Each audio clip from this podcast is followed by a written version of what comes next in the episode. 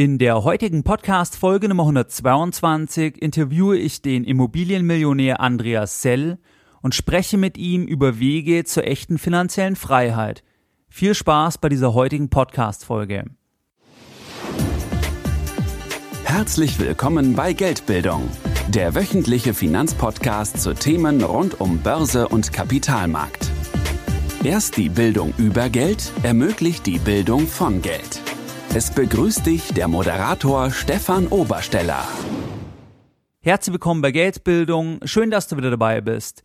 Bevor wir jetzt direkt in das Interview mit Andreas Sell einsteigen, vorab noch ein paar Informationen über meinen heutigen Interviewpartner. Andreas Sell ist Jahrgang 1970 und stammt aus dem Ruhrgebiet. Er studierte Psychologie und Wirtschaft. Nach kaufmännischer Ausbildung und anschließender Führungstätigkeiten im Versicherungsbereich wechselte er dann zu einer Großbank in Frankfurt am Main und war dort dann unter anderem als Handlungsbevollmächtigter für das Finanzierungsgeschäft verantwortlich. Heute ist der Wahlberliner Andreas Sell als Investor, als Geschäftsführer verschiedener Grundstücksgesellschaften und als Beiratsmitglied einer Münchner Fondsgesellschaft tätig. Er hat auch ein Buch geschrieben, vielleicht kennst du das. Das Buch hat den Titel Der reichste Hausmeister Deutschlands, Wege zur echten finanziellen Freiheit mit der richtigen Immobilieninvestmentstrategie und ich verlinke dir das Buch natürlich entsprechend in den Show Notes. An manchen Stellen des Interviews ist die Qualität heute nicht 100%, weil wir teilweise ziemliche Probleme mit der Verbindung hatten. Das bitte ich zu entschuldigen. Ich denke aber, dass der Inhalt das mehr als wettmacht. Und jetzt gehen wir direkt in das Gespräch mit Andreas Zell. Viel Spaß bei diesem Interview. Ja, hallo Herr Zell, herzlich willkommen bei Geldbildung, herzlich willkommen in meinem Podcast. Jetzt mal direkt als Einstiegsfrage, wie wichtig ist Ihnen Geld heute noch im Vergleich vielleicht auch zu der Zeit, wo Sie im Schuldensumpf steckten? Ja, ein herzliches Dankeschön äh, zunächst mal für die Einladung, über die ich mich sehr freue. Und ja, ein Gruß an alle Hörer. Ich hoffe, ich kann heute das eine oder andere Spannende zu dem Thema beitragen. Und ich hoffe auch, dass die Tonqualität äh, in Ordnung ist. Ich bin gerade ein klein wenig erkältet, aber ich denke, das kriegen wir hin. Ja, wie wichtig ist mir Geld im Vergleich zu damals? Ähm, ich würde sagen, Geld hat seit dieser Zeit für mich äh, an Bedeutung sogar noch zugenommen. Die Frage ist ja letztlich, ähm, was bedeutet Geld eigentlich? Und für mich persönlich ist Geld Mittel zum Zweck und bedeutet in erster Linie Freiheit nämlich die Freiheit, ähm, jeden Tag über meine Lebenszeit bestimmen zu können und etwas anderes äh, oder etwas anders gesagt, viel weniger fremdbestimmt zu werden und beispielsweise nicht dem Zwang zu unterliegen, den Tag mit Arbeit zu verbringen, den ich äh, oder die ich nur des Geldes wegen machen muss. Und äh, ja, das fällt ja angenehmerweise äh, weg bei mir. Der Jacques Rousseau, der hat das ja bekanntermaßen mal so formuliert. Äh, die Freiheit des Menschen liegt nicht darin, dass er tun kann, was er will, sondern dass er nicht tun muss, was er nicht will. Und dem schließe ich mich an. Da kann Geld nämlich sehr hilfreich sein. Und dazu kommt, je älter ich werde, desto wichtiger wird mir das. Das finde ich interessant, weil ich hätte gedacht, dass Sie vielleicht sagen, dass es Ihnen jetzt nicht mehr so wichtig ist, weil Sie sich jetzt im Prinzip keine Gedanken mehr machen müssen. Ja, äh, insoweit ähm, ist das zutreffend, äh, dass man nicht die Gedanken haben muss, beispielsweise Sorge zu haben, eine Rechnung oder eine Miete oder sonst irgendetwas zu bezahlen. Das ist sicherlich nicht mehr der Fall. Aber ähm, gleichwohl ist die Bedeutung letztlich das Geld zu haben, darüber zu verfügen, nach wie vor sehr, sehr wichtig. Und ähm, da ist es also eben nicht so, dass es da in dem Sinne jetzt abgenommen hat, sondern ähm, wie gesagt, eher noch zugenommen hat. Und ich bin ja auf Sie gestoßen über ein Buch, was aus meiner Sicht einen sehr interessanten Titel hat. Und zwar, der Titel ist ja Der reichste Hausmeister Deutschlands, Wege zur echten ja. finanziellen Freiheit mit der richtigen Immobilieninvestmentstrategie. Ich gehe mal davon aus, Sie sind ja nicht als reichster Hausmeister geboren worden. Vielleicht können wir mal ein bisschen so an den Anfang springen. Also wie hat eigentlich das alles angefangen und wie sind Sie dann so Ihren Weg gegangen, dass Sie am Ende, sag ich mal, Ihren Weg über Immobilien gemacht haben? Mhm. Also Sie sprechen jetzt gerade an, äh, der Buchtitel, äh, das ist sozusagen ja daraus entstanden, dass ich äh, eigentlich zwei Gegensätze vereinigen wollte. Da man ja den Hausmeister jetzt nicht zwingend mit riesigem Einkommen und Millionärstatus in Verbindung bringt. Ja, und auch bei mir ist es ja so, dass ich zwar Millionär wurde, aber sich mein Leben im Grunde genommen kaum verändert hat. Und meine ja auch, man muss nicht äh, ständig wie die Geistens äh, in Prunk und Protz äh, da sich nach außen projizieren. Und das liegt sicherlich auch daran, dass ich, jetzt komme ich auf die Beantwortung der Frage, ich zu Anfang gar nicht das Ziel hatte, Millionär zu werden, sondern mein Ziel war, ein Einkommen sicherzustellen, welches nicht von meiner täglichen Arbeitskraft abhängig sein würde. Und dieses Ziel, das habe ich auch nicht in der ganz frühen Zeit formuliert, als ich äh, im Schuldensumpf steckte, wie Sie es gerade beschrieben haben. Da können wir vielleicht auch gleich nochmal intensiver drauf äh, zu sprechen kommen. Sondern das war später, als ich in Frankfurt äh, das Finanzierungsgeschäft in der Bank verantwortet habe. Und äh, zum Glück war ich damals Finanzierung von Anlagen, Gewerbeobjekten, Wohn- Presshäusern tätig. Und das war natürlich eine richtig gute Basis, denn so wusste ich, wie man sowas finanziert. Und dann musste ich im Grunde genommen, Anführungszeichen nur noch, die lukrativen Objekte am richtigen Standort finden. Ja, und das war damals äh, Berlin. Und 2004, 2005, äh, das war eine Zeit, da wollte da in Berlin keiner groß investieren. Ja. Und äh, es, gab, äh, das kann sich heute kaum einer mehr richtig vorstellen, es gab reihenweise sanierte Mehrfamilienhäuser in der Zwangsversteigerung. Und da habe ich äh, den Grundstein dafür gelegt äh, und die ersten Zinshäuser äh, erworben in dieser Zeit. Aber wenn wir äh, zurückgehen, wie, wie, wie viele Jahre hatten Sie sich da schon mit Immobilien beschäftigt? Also insgesamt ähm, äh, die Investments in Berlin, wie gesagt, waren 2004, 2005. Ich bin 2001 damals nach Frankfurt gekommen und habe dann ähm, bei einem großen Finanzdienstleister äh, eine Tätigkeit aufgenommen. Und von dem Zeitpunkt an, äh, das war nur die, die Vorstufe und später dann in der, in der Immobilienfinanzierung der Bank, äh, das war also so die, die Kernzeit, in der ich äh, sehr viel über das Immobiliengeschäft und vor allem über das Immobilienfinanzierungsgeschäft gelernt habe. Also insoweit äh, sind das natürlich schon auch ein paar Jahre Vorlauf, ähm, die da stattgefunden haben. Aber der Punkt war damals natürlich auch, ähm, ja, zu erkennen, ähm, wo sind denn hier tatsächlich äh, gute Chancen, äh, eine Immobilie auch günstig einzukaufen. Und das war damals schon in Frankfurt äh, relativ hochpreisig. Auch kein Vergleich zu heute. Das ist nochmal deutlich äh, teurer geworden, aber das war auch ähm, ja, Mitte der 2000er Jahre nicht sehr viel anders. Und mal ein Beispiel mit Blick auf Berlin. War es damals so, dass mein erstes Haus, das ich dort gekauft habe, 23 äh, Einheiten hatte auf rund 1300 Quadratmeter.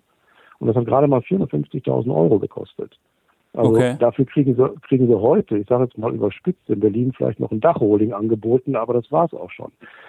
Und dementsprechend ähm, war natürlich auch der Renditefaktor ein ganz anderer, äh, als wir damals schon äh, in, in, Frankfurt oder auch in München oder ansonsten irgendein Core-Standort hätte erreicht werden können.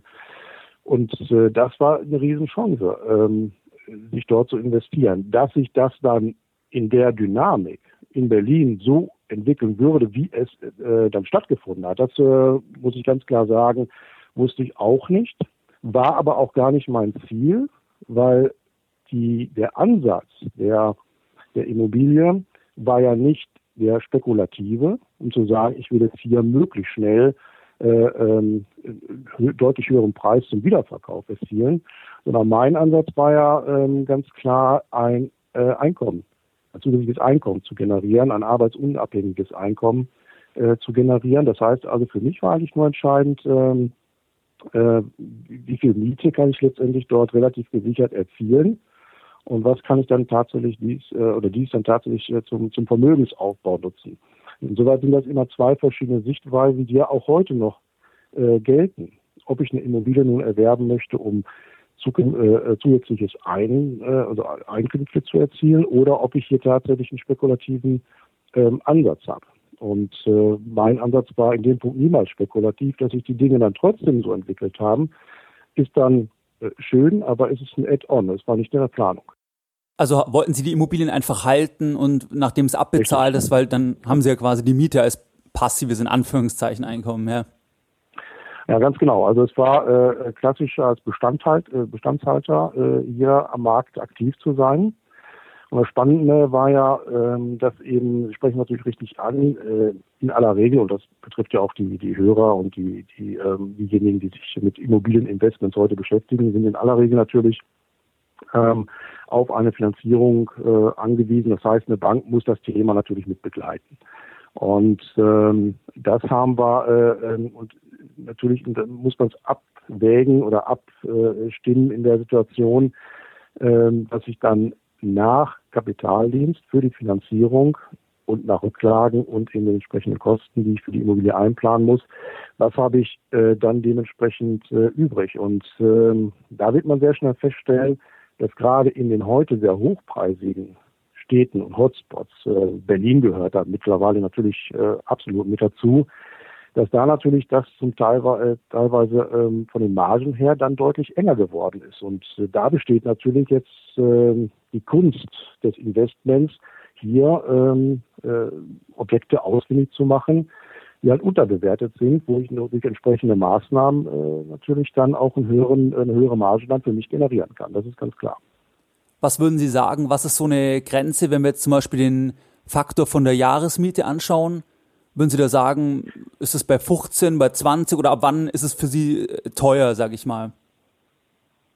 Also ich habe in meinem Buch beschrieben, dass ich maximal Faktor 10 kaufe. Okay. Und die ähm, äh, Argumentation, die gilt auch äh, heute noch gleichwohl natürlich äh, die Preise in vielen Bereichen äh, angezogen haben, auch in der Fläche ein bisschen angezogen haben. Nichtsdestotrotz ist es in der Tat äh, auch im Jahr 2015, ich ich bin ja nach wie vor auch äh, ähm, äh, Investor. Und auch im Jahr 2015 habe ich Objekte eingekauft und keins davon äh, hat auch nur äh, den Faktor 10 auch nur annähernd überschritten. Insoweit äh, gilt das nach wie vor. Ich persönlich äh, würde äh, keine Objekte einkaufen, die über dem Faktor 10 liegen. Können Sie da ein paar Tipps geben jetzt konkret Jahr 2015? Wo findet man solche Objekte? Sind es in Online-Plattformen, über persönliche Kontakte oder wie gehen Sie da vor? Also äh, Riesenhilfe ähm, und auch mein Werkzeug ist natürlich das Internet, ganz klar. Also die klassischen großen Immobilienplattformen, die ähm, äh, wie der Immobilien Scout und ähnliche, ähm, das sind natürlich ähm, ja Standarddinge, äh, da kann man sich entsprechend äh, die äh, Parameter der Objekte, die man da sucht, die kann man eingeben als Suchauftrag und dann bekommt man dementsprechend die Dinge per E-Mail eingestellt. Und das ist auf jeden Fall ähm, eine grundsätzliche Sache, die man, die man da machen kann. Im Laufe der Zeit kommen natürlich auch noch diverse Kontakte dazu. Das heißt, wenn man in der Immobilienwelt unterwegs ist, dann trifft man auch ähm, an verschiedenen Stellen letztlich immer wieder die gleichen Menschen mit dem man zu tun hat. Und ähm, mein äh, Schwerpunkt ist ja unter anderem eben die Immobilie aus der Bankverwertung und aus der ja, Zwangsversteigerung, aus der Insolvenz raus, äh, aus schwierigen Eigentümerverhältnissen äh, heraus. Und da gibt es eben auch verschiedene äh, Bankdienstleister, die sich auf dieses Thema spezialisiert haben, die also auch immer wieder äh, spannende äh, Dinge anbieten. Und da kann man durchaus nach wie vor äh, gute Schnäppchen machen und zu kleinen Faktoren einkaufen, wenn man bereit ist, muss ich natürlich auch dazu sagen, wenn man bereit ist, hier auch eine gewisse ähm, Arbeitsleistung in das Investment zu erbringen. Das heißt, ich muss mich dann natürlich schon drum kümmern, äh, aber dann habe ich da absolut äh, die Chance, wirklich auch gutes Geld damit zu verdienen, gar keine Frage. Und können Sie bei diesen Versteigerungen die Immobilie in der Regel anschauen oder kaufen Sie die vom Blatt weg? Nee, ich gucke mir die immer vorher an. Also ähm, das kann man auch machen und gerade bei der Zwangsversteigerung hat man ja äh, prima Möglichkeiten, das Objekt kennenzulernen. Sie haben erstmal ein sehr ausführliches Verkehrswertgut, ins Detail reinzugehen. Da finden Sie alle Hinweise darauf, äh, welche Substanz das Objekt hat, welche Investitionsmaßen seine Struktur ist äh, und viele Dinge darüber hinaus. Das heißt also, die Immobilie muss man sich selbstverständlich vor Ort anschauen und ich muss auch den Standort als solches äh, kennen. Und äh, da bietet auch wieder das Internet äh, absolut als ja, Ressource der Information jede Möglichkeit, äh, den Standort sehr gut analysieren zu können. Denn das ist auch so ein Punkt, äh, der ähm, meiner Meinung nach wichtig ist. Äh, man muss auch räumlich da durchaus flexibel sein. Also äh, davon auszugehen, dass man das Immobilieninvestment in seiner direkten Nachbarschaft machen kann, ähm, das wird schwierig. Also bei mir ist es so, ich reise kreuz und quer durch die Republik, bin aber auch da schwerpunktmäßig beispielsweise im, äh, im Osten unterwegs äh, und bin also da in verschiedenen Städten ähm, äh, aufgestellt ich bin selber unterwegs im Grunde genommen äh, ja in der ganzen Bundesrepublik, wenn man so will, äh, vornehmlich aber, dass mein Schwerpunkt äh, in den neuen Bundesländern, also im Osten, äh, und äh, von daher gesehen äh, ist Mobilität ein ganz ganz wichtiger Faktor dabei. Denn äh, ein Stäbchen richtet sich jetzt nicht nach dem eigenen Wohnort, sondern äh, da muss man dann schon hinfahren. Und da kann ich, wie gesagt, aber jedem nur äh, empfehlen, sich die Dinge immer vor Ort anzuschauen, äh, bevor man hier äh, Investment wirklich äh, näher prüft. Nicht nur das Objekt selber, sondern wenn man die Möglichkeit hat, in aller Regel hat man das, auch durchaus Kontakt aufnehmen zu den Mietern, die da wohnen, zu den Nachbarn, die dort äh, sind. Meine Erfahrung ist wirklich, äh, die sind alle sehr auskunftsfreudig und da erfährt man natürlich viele Dinge, die einem ich will das jetzt nicht wertend sagen, aber die an der klassische Makler jetzt vielleicht nicht unbedingt erzählt, weil er es auch gar nicht so weiß in der Tiefe und in ja. der Ausführlichkeit. Aber wer kennt ein Objekt besser als die Leute, die drin wohnen, also die Mieter? Und wenn ich mit denen sprechen kann vor Ort, äh, da kann ich nur sagen, äh, absolut empfehlenswert. Äh, da sollte jeder äh, nach Möglichkeit von Gebrauch machen. Würden Sie auch eine Immobilie ohne Besichtigung kaufen?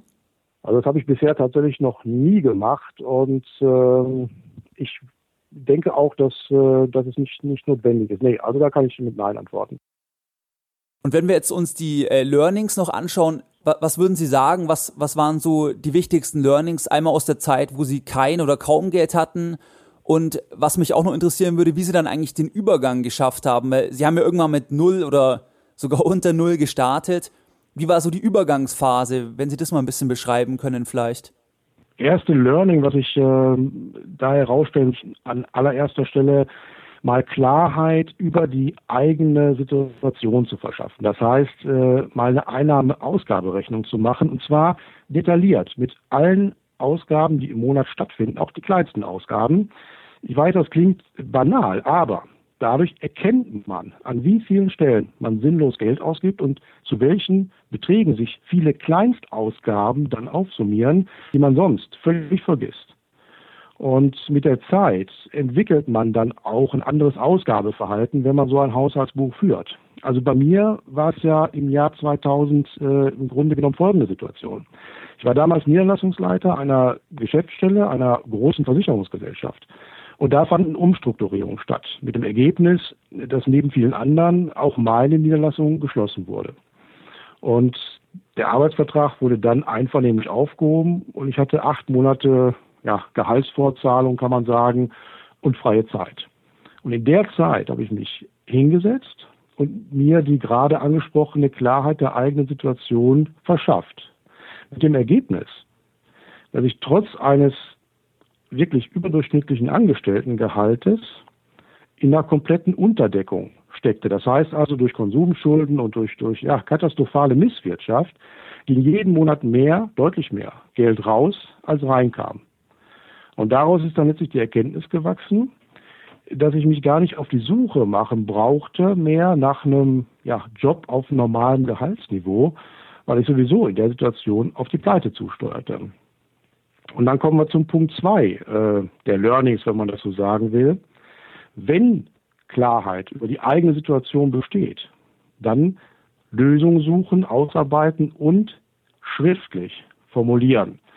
Und besonders das schriftlich formulieren, das ist wirklich ein Punkt, den ich äh, den Hörern da auch ans Herz lege. Äh, das Aufschreiben dient wirklich dazu, Ideen aus so einem gewissen, ja, diffusen herauszuholen klar zu formulieren und dann auch zu erkennen, funktioniert das? Ist das äh, wirklich eine Idee oder ist es äh, ja mehr oder weniger Blödsinn? Also praktisch eine Art Businessplan erstellen. Und bei mir auf meine Situation bezogen war dann die Erkenntnis, ähm, dass wenn ich mit einem normalen Job das sowieso nicht mehr hinbekomme, dass ich mir dann einen Job suche mit einem, äh, mit einem Basisgehalt und was wichtig war dann für mich mit leistungsabhängigen Komponente, also eine Provision beispielsweise.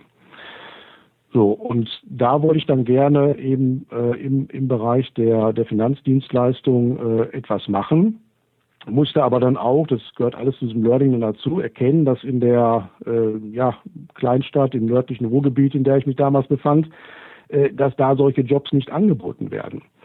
Und da muss man dann eben auch äh, bereit sein, ich war das damals bereit zu sagen, gut, wo gibt es denn solche Jobs und wenn man etwas im Finanzbereich machen will, wo kann man denn da hingehen? Und da war damals natürlich schon Frankfurt äh, die Finanzmetropole schlechthin in Deutschland.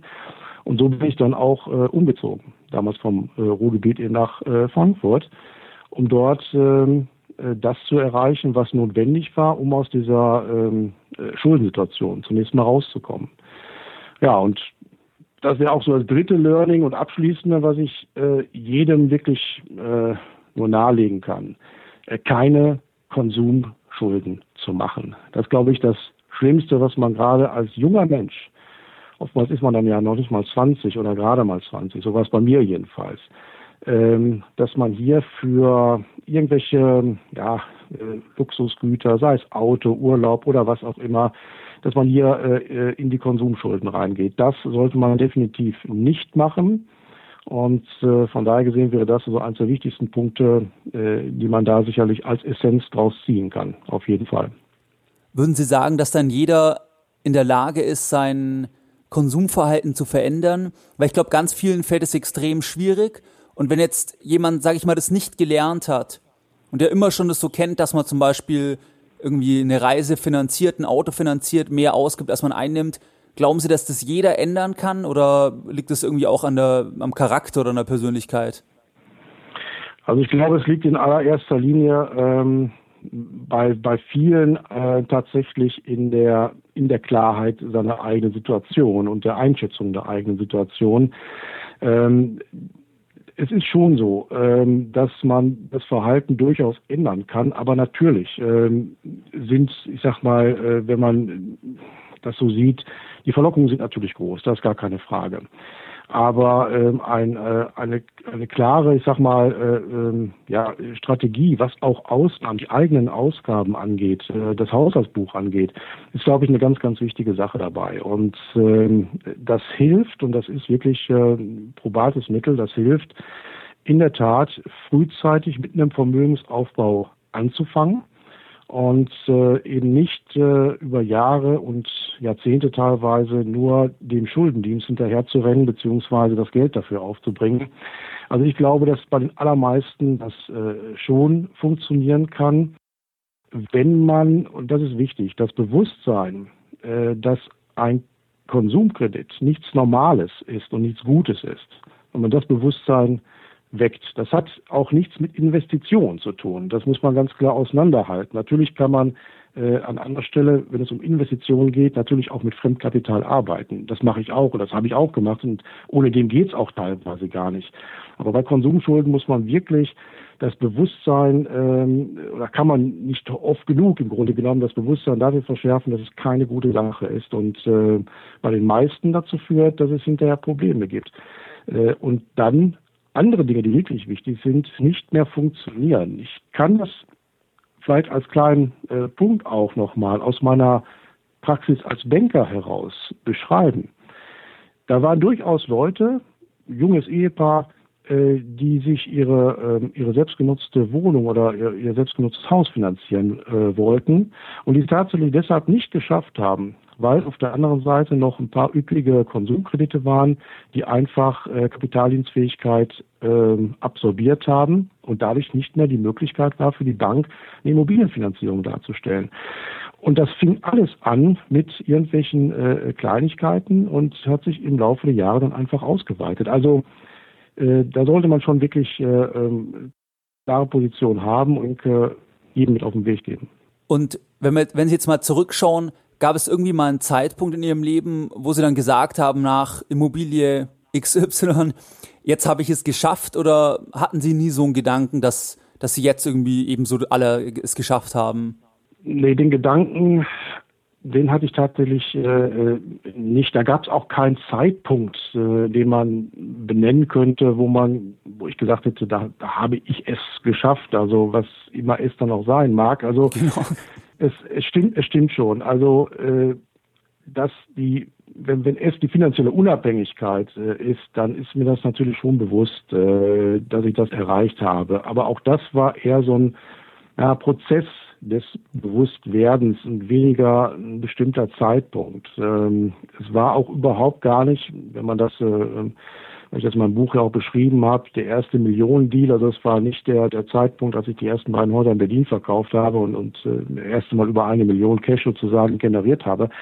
Ähm, auch das war überhaupt nicht der Zeitpunkt. Das kam alles viel, viel später dass man äh, oder dass ich dann natürlich äh, äh, gesehen habe, ähm, wie erfolgreich das war und natürlich äh, ähm, war, waren die Assets dann da, ähm, aber so, ein so ein etwas geschafft zu haben, äh, das ist, ich glaube, auch zum Glück nicht da. Denn das klingt ja so ein bisschen wie, äh, dann ist es zu Ende. Und genau, äh, das, das wäre eigentlich nicht so schön. Also insoweit äh, sehe ich das überhaupt gar nicht. Im Gegenteil, es eröffnen sich ja äh, äh, völlig neue äh, Möglichkeiten und Felder auch und sehr spannende Dinge. Also heute ist es eigentlich eher so, äh, dass ich viele Dinge tun kann, die mir Spaß machen. Geld verdienen macht mir großen Spaß. Und ich kann heute natürlich ganz anders investieren ähm, als beispielsweise ähm, in, der, in der früheren Zeit, ähm, eben weil das Kapital da ist und ich zum Beispiel nicht, ähm, äh, ich sag mal, äh, eine Bank äh, fragen muss, ob ich dies oder jenes Objekt jetzt hier kaufen und, und finanzieren kann, sondern wenn ich ein unterbewertetes Objekt sehe und finde, äh, dann kann ich äh, schnell agieren und zugreifen und äh, das macht natürlich schon Spaß. Und ich investiere ja mittlerweile ähm, international, in Kanada, USA, äh, Mittelamerika, aber auch weiterhin in Deutschland. Und von daher gesehen äh, sind die Dinge, die Aufgaben andere geworden, machen sehr viel Spaß, aber ähm, von ähm, ja, ich sage jetzt mal, sich zur Ruhe setzen und, und als Rentner dann nur noch Zeitung lesen, bin ich, glaube ich, weit weg von. Glauben Sie, das eine bedingt das andere?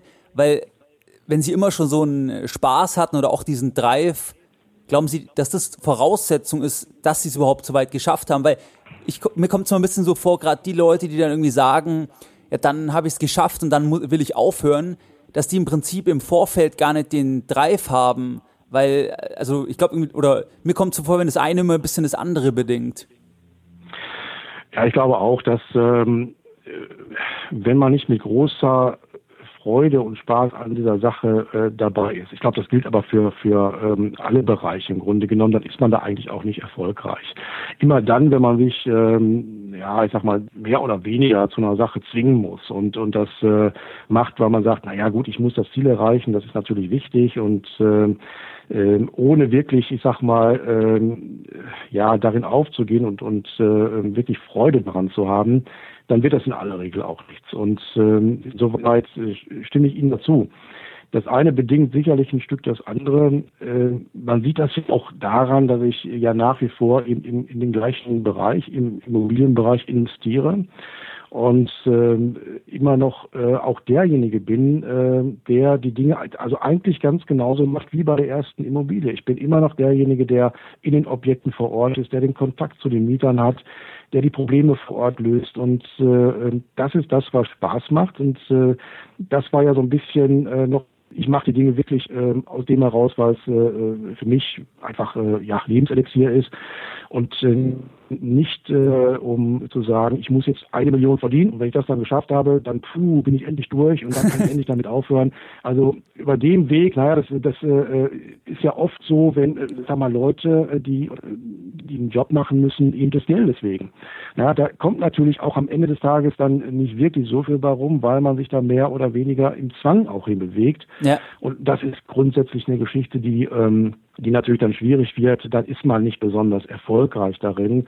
Und dann sollte man, auch ein Rat, den man äh, da durchaus geben kann, dann sollte man schauen, ob es nicht andere Bereiche gibt, die einem äh, wesentlich mehr Spaß machen. Und wenn man damit dann auch noch Geld verdienen kann, ja, umso besser. Dann treffen die richtigen Dinge aufeinander und dann können sich fast alle nicht mehr dagegen wehren, dass sie noch Geld verdienen damit, ja. Und zwar viel Geld immer, man sagt ja auch, oder gibt ja auch so das Sprichwort, dass Geld eigentlich dann, sag ich mal, ein Abfallprodukt im Prinzip ist zum Beispiel, wenn man beruflich eine Leidenschaft oder Spaß hat, dass dann Geld resultiert im Ergebnis im Prinzip.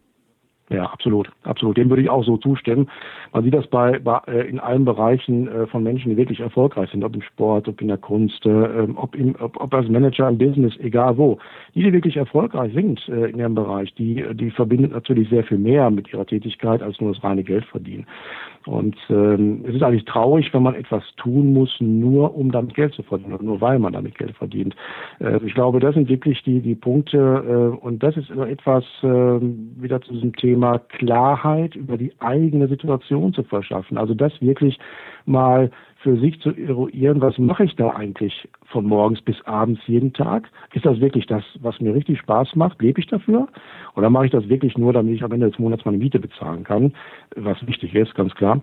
Und ähm, äh, da wäre ein Ansatzpunkt zu sagen, so einen eigenen Businessplan zu machen und sich äh, die Frage zu stellen, wo will ich denn eigentlich hin? Will ich das, was ich heute mache, in fünf, in zehn, in zwanzig Jahren auch noch machen? Ist das dann prima? Würde ich dann rückblickend sagen, alles richtig gemacht? Oder sollte man was anderes tun? Und da kann ich jeden nur ermutigen, äh, zu versuchen, mal andere Schritte zu gehen, etwas anderes zu machen. Ähm, und äh, in aller Regel sollte sowas dann auch funktionieren. Und jetzt mit Ihrem heutigen Wissen und Ihrer heutigen Lebenserfahrung, was würden Sie sich selbst für einen Ratschlag geben, jetzt quasi fiktiv an Ihr 20-jähriges Ich, wenn Sie das ganze Wissen hätten? Und jetzt, was wären so Dinge, die Sie anders machen würden? Oder hätten Sie irgendwie jetzt eine Abkürzung, die Sie empfehlen könnten? Oder was wären so Tipps? Ja, mein 20-jähriges Ich, das war dann so Anfang der 90er Jahre. Und ja. äh, das ist schon etwas, etwas zurück dann. Also, äh, ja gut, äh, da hätte ich dann vielleicht für 10.000 Mark damals äh, Qualcomm-Aktien zu 75 Cent das Stück gekauft und die im Jahr 2000 dann für 75 Dollar das Stück verkauft.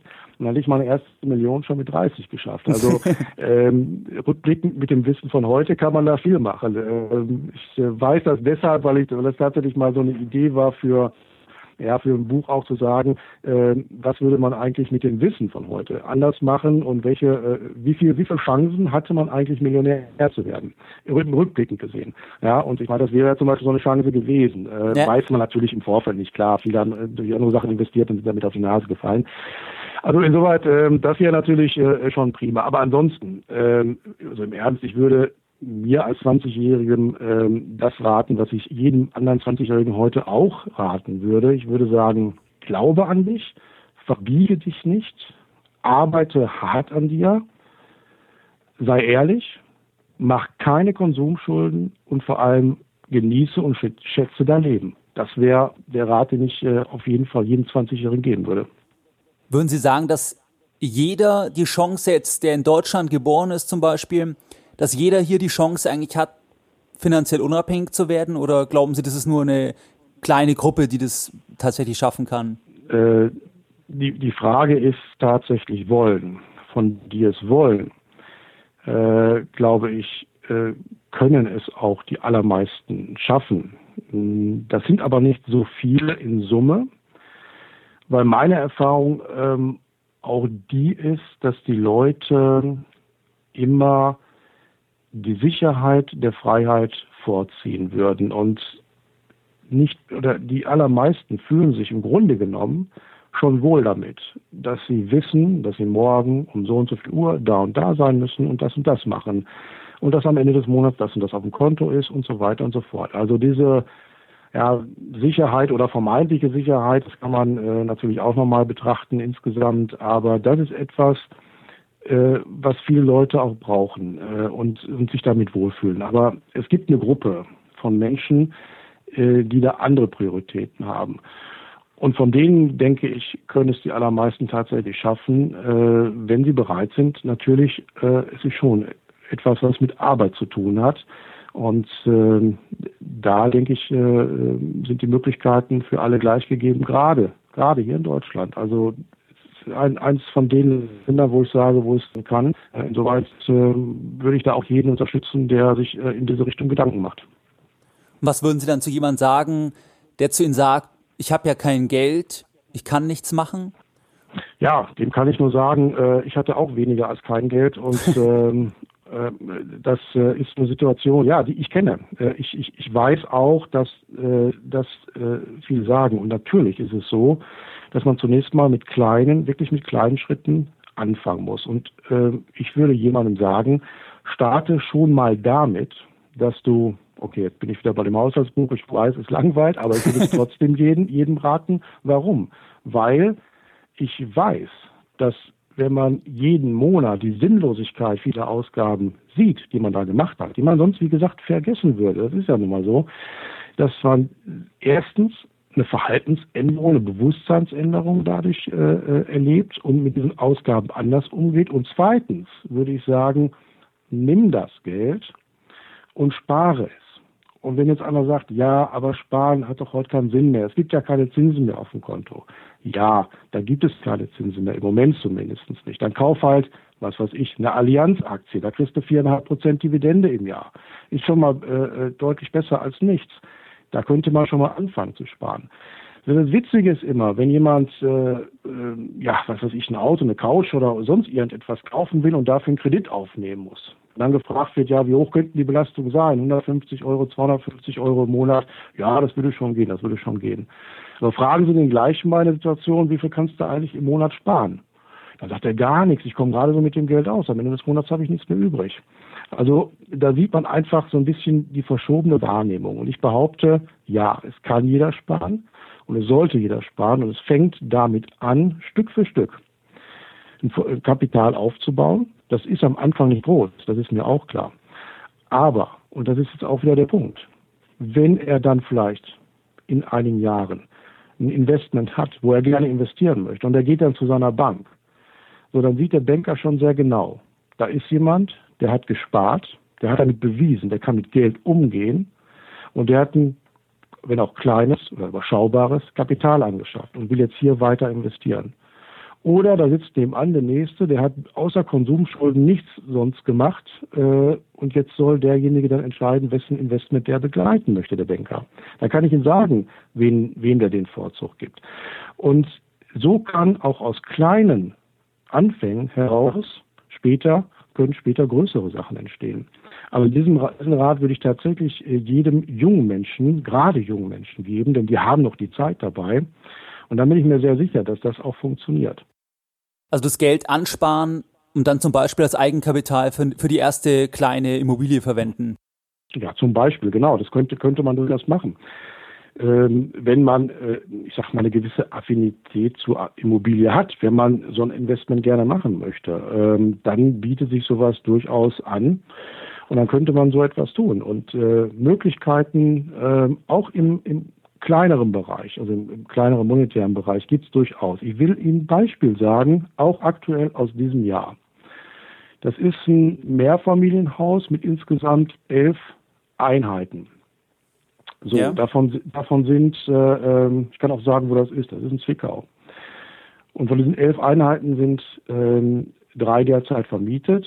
Bei den anderen Wohnungen haben sie noch einen Investitionsbedarf, um die auf dem Markt anbieten zu können, von ja, rund 10.000, 15.000 Euro.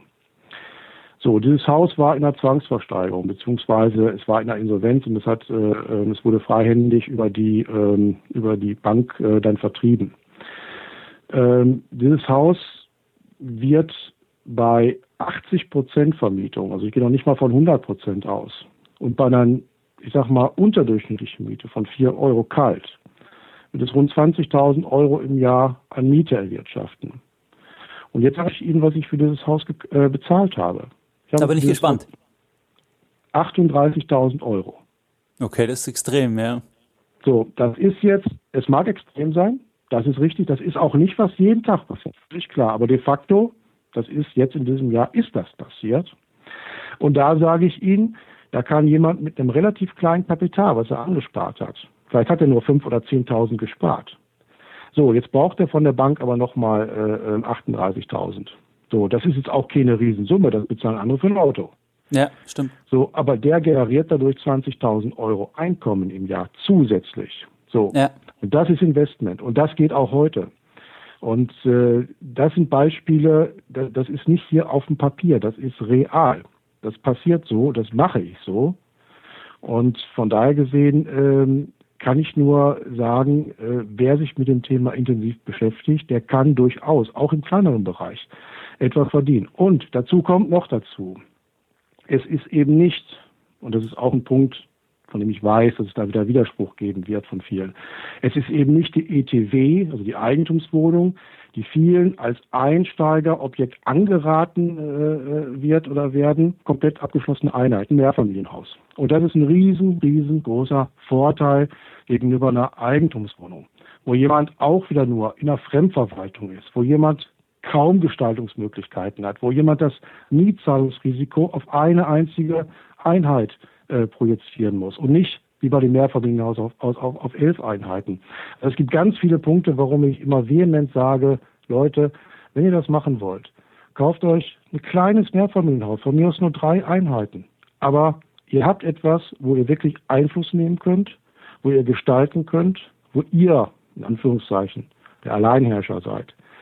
Und vergesst diese Sache mit den Eigentumswohnungen als Einstiegsinvestment, was im Grunde genommen nur nachfolgende Investments äh, äh, behindert, weil man da eben dann schon Kapital gebunden hat.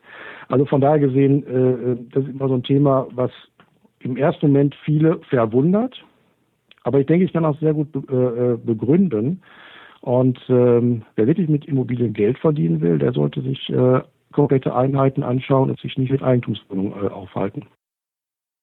Einfach weil man es nicht kontrollieren kann weil man einfach noch mehrere Leute im Boot hat dann im Prinzip, oder? Ja, natürlich, klar. Zum einen ist es ja so, äh, sie begeben sich in eine Eigentümergemeinschaft. Das heißt also, sie sind zum einen erstmal abhängig von dem Mehrheitswillen einer Eigentümergemeinschaft. Ob also an dem, Unter äh, an, dem ähm, an der Immobilie was gemacht wird, ein neues Dach oder eine Fassade oder was auch immer, das entscheidet eine Mehrheit von Eigentümern. Das entscheiden sie ja nicht alleine.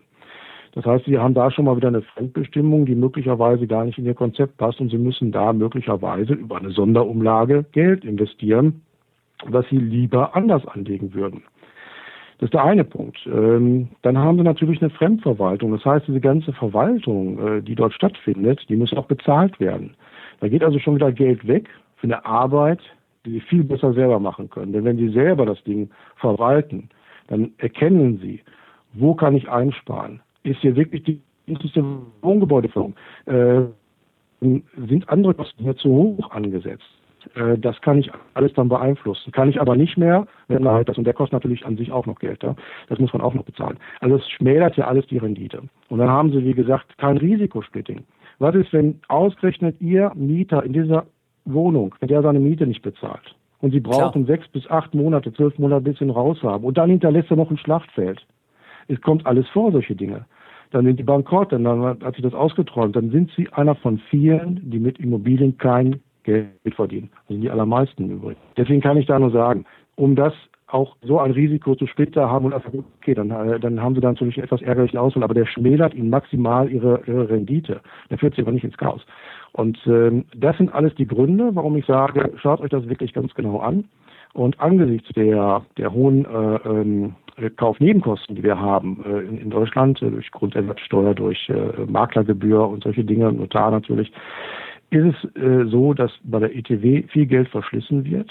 Unterm Strich macht er in Prozent kaum Rendite damit, ist meistens sogar froh, wenn das Ding sich einigermaßen trägt. Am besten dann noch mit einer steuerlichen Komponente. Das heißt, da wird dann noch der steuerliche Vorteil verkauft.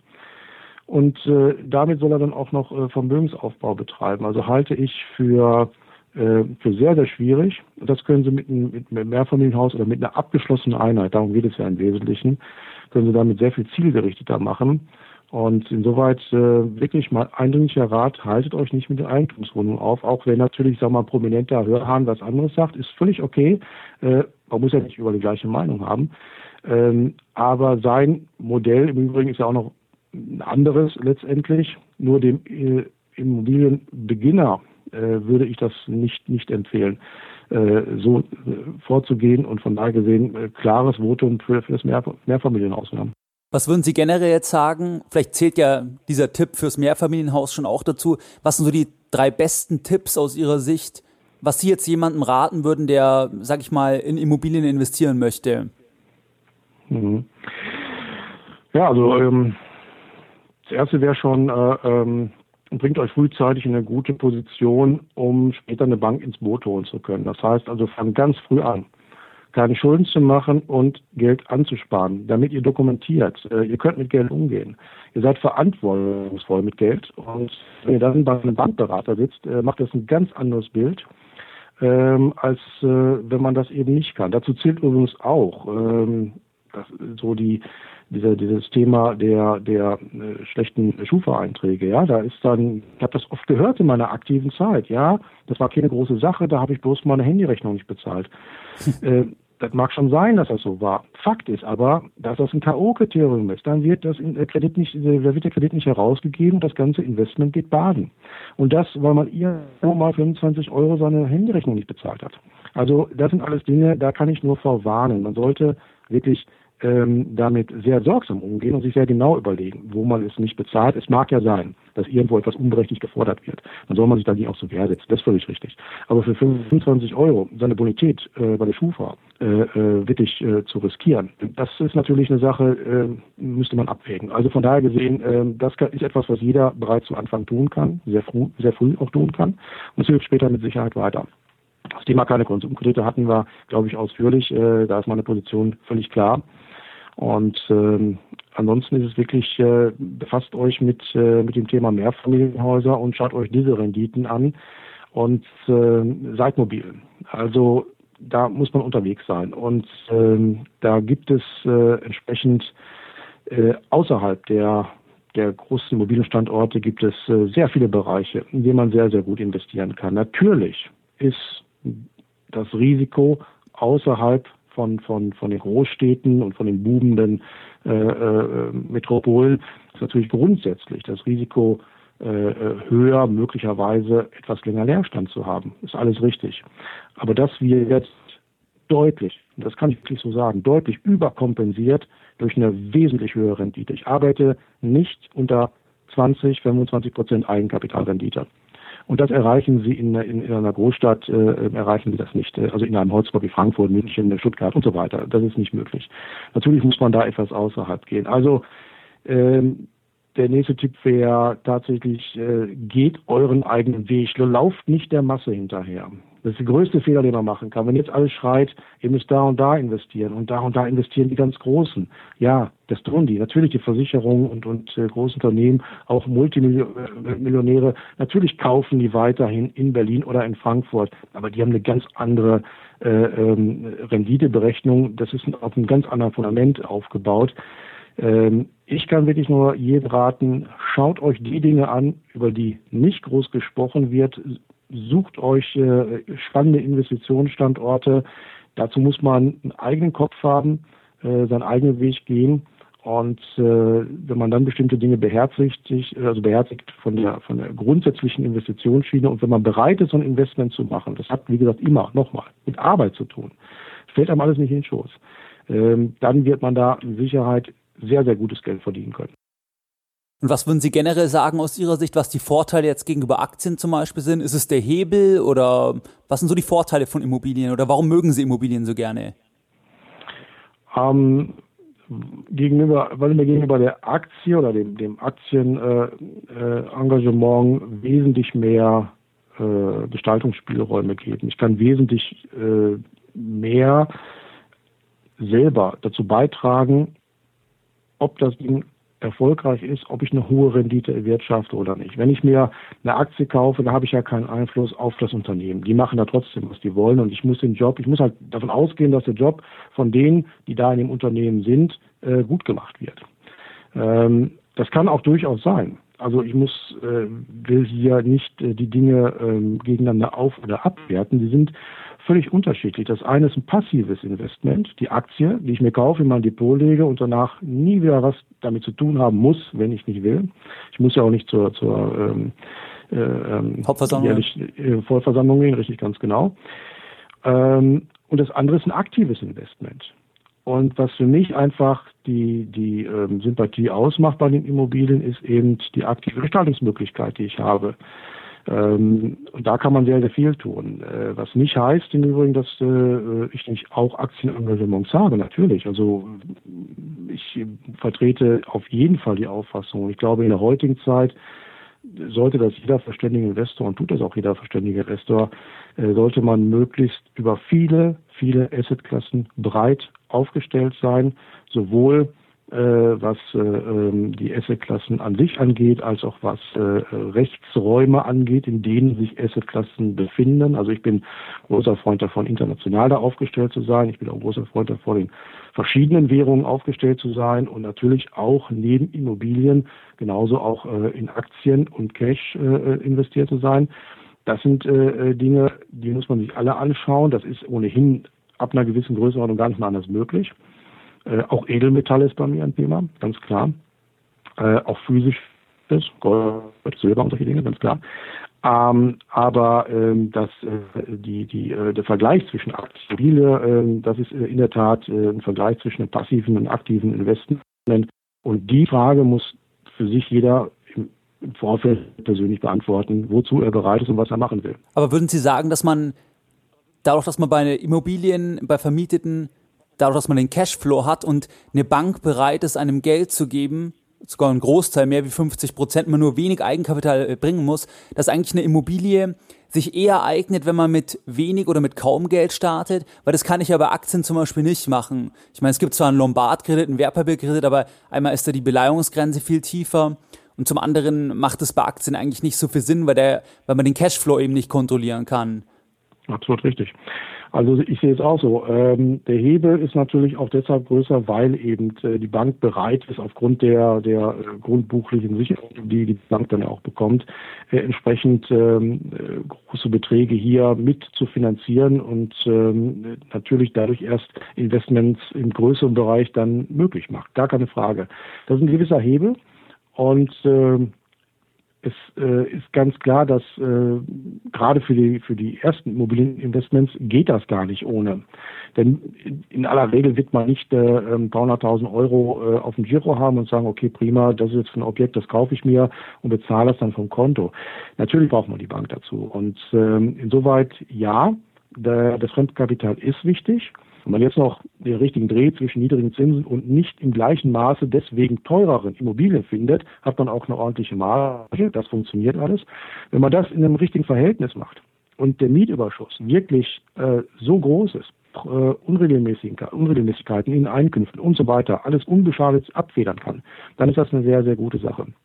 Trotzdem muss man fairerweise immer auch die andere Seite sehen. Und die andere Seite ist natürlich, ja, Fremdkapital bedeutet natürlich, äh, dass die Investments auch funktionieren müssen und dass man hier nicht in eine Unterdeckung kommen darf äh, und, äh, ich sag mal, dieses Fremdkapital letztlich dann gefährdet dadurch. Das ist ganz, ganz wichtig. Deswegen muss eben das Investment in die Immobilie wirklich so stark sein, dass man dieses Risiko, was immanent ist, dadurch wirklich abfedert und dann kann man damit äh, natürlich sehr viel schneller, sehr viel mehr Geld verdienen. Und das Schöne bei einer Immobilie ist ja durchaus auch, dass man in aller Regel damit anfangen kann, noch während man in seinem normalen Job weiter arbeitet. Das heißt also, im günstigsten Fall braucht man die Überschüsse aus der Immobilie nicht für seine tägliche Lebensführung. Man braucht das nicht verzehren, sondern man kann das komplett wirklich der eigenen Liquidität zuführen. Das ist ein ganz, ganz wichtiger Punkt dabei.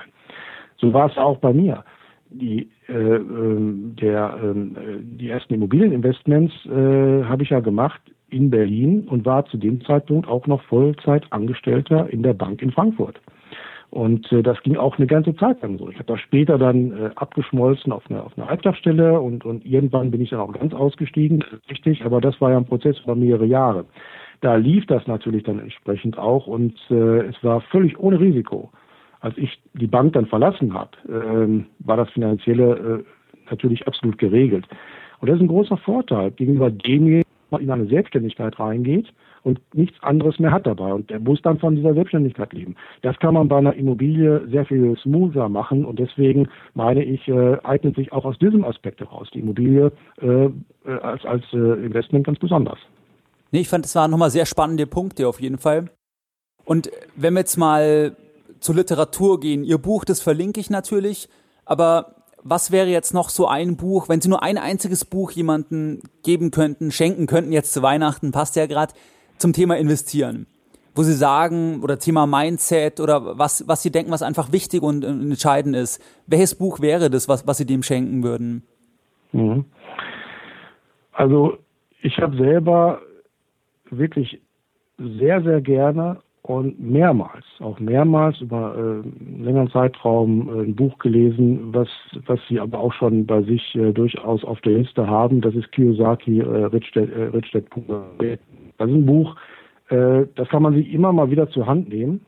Ich nehme das selber immer mal wieder zur Hand und äh, im Grunde genommen äh, exzellent beschrieben, äh, wie man das machen kann. Es ist natürlich, was die äh, Immobilieninvestments angeht, äh, natürlich ein Stück weit logischerweise zugeschnitten auf den US-amerikanischen Markt und, und die Besonderheiten, steuerliche Besonderheiten, die da existieren. Aber die grundsätzlichen Aussagen, die kann ich in allen Punkten wirklich nur unterstreichen. Und wer also äh, Rich Dad Poor Dad noch nicht kennt, äh, Kiyosaki, sollte sich das auf jeden Fall mal anschauen.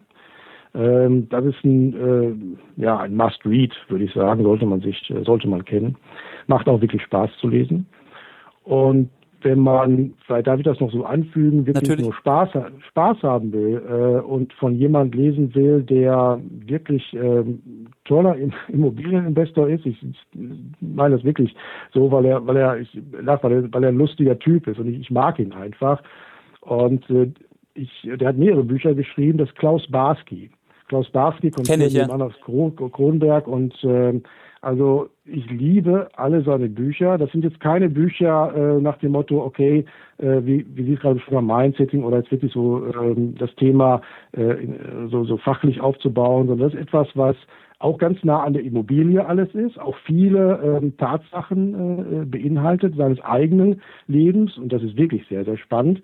Äh, aber es ist in so einer Romanform geschrieben und ähm, der letzte, ich glaube, das Prügel für den Hausbesitzer heißt das. Ja, genau. Äh, spielt immer hier in Frankfurt und ähm, also kann ich wirklich jedem empfehlen. Äh, ich verschlinge seine Bücher wirklich äh, äh, fast in einer Nacht und finde es wahnsinnig kurzweilig. Und er ist auch einfach ein wirklich ein dufter Typ, haben wir uns im Ruhrgebiet so gesagt. Also wer da noch versucht in der Richtung, Barski kann ich auf jeden Fall empfehlen. Nee, ich nehme das auf jeden Fall mit auf und verlinke dann Ihr Buch natürlich und jetzt Kiyosaki und auch vom Herr Barski die Bücher. Super. Jetzt als letzte Frage, haben Sie irgendwie noch so ein Lieblingszitat, kann irgendwie eine Weisheit sein oder irgendwas, wo sie vielleicht auch mal in schwierigen Momenten oder so in ihrem Leben, wo sie gesagt haben, ja, das ist irgendwie ein gutes Mantra oder ein Lebensmotto? Ähm, also was ich äh, wenig da mag, äh, was, was so Zitate angeht, das ist äh, Dr. Rainer Zittelmann. Ähm, ist äh, jemand, der äh, auch in Berlin ist, der äh, eine wöchentliche äh, Immobilienkolumne äh, schreibt, also ein Immobilien-Newsletter, wenn man so will.